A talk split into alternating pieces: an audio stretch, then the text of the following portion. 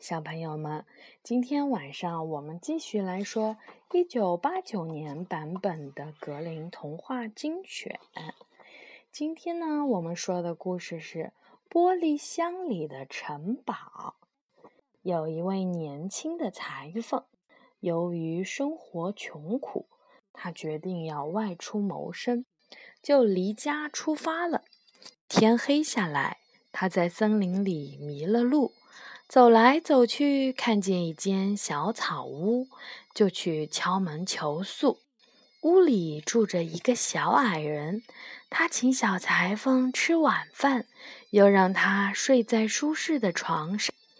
天亮了，小裁缝被搏斗的声音惊醒，出门一看，一头美丽的雄鹿正在同一头大公牛格斗。他们凶猛地斗了很久，后来雄鹿挺起了他的脚，一下子就把大公牛给刺死了。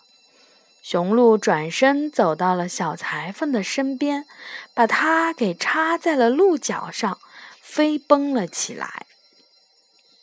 来到了一扇石门前，雄鹿放下了小裁缝，然后用脚顶开石门。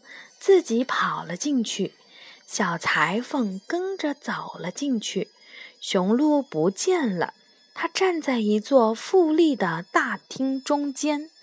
忽然，大石板沉了下去，把它沉到了地下的大厅里。啊，四周有许多彩色的玻璃瓶。小裁缝看见两只大玻璃箱，他走近一看。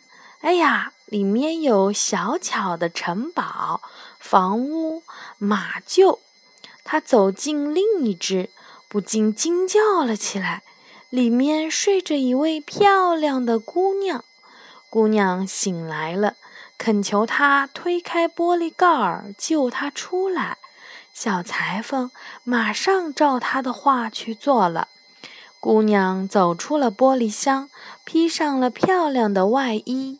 坐在了石块上，向他讲述了事情的经过。原来她是城堡伯爵的女儿，父母去世以后，她和哥哥在一起生活，过得很幸福。一天晚上，有一个陌生人骑马来到城堡，要求借宿，兄妹俩热情地接待了他。夜里。陌生人走进了姑娘的房间，放出了动听的音乐，使她不能说话。姑娘赶走了他。第二天，姑娘起床以后，发现陌生人带着他的哥哥骑马去打猎了。姑娘立刻到森林里去找哥哥，直到天黑才看见那个陌生人牵着一头雄鹿回来。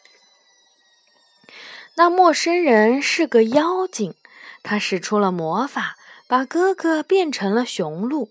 雄鹿泪汪汪地看着妹妹。妖精把姑娘放进了玻璃箱，又把城堡的一切都变小，装进了另一只玻璃箱，带进了这里。雄鹿不断地同妖精格斗。终于杀死了妖精变的公牛。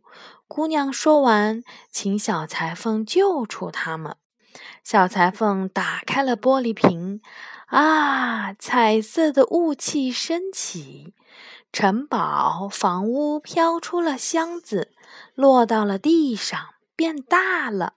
彩色的雾气笼罩着雄鹿，雄鹿恢复了人形。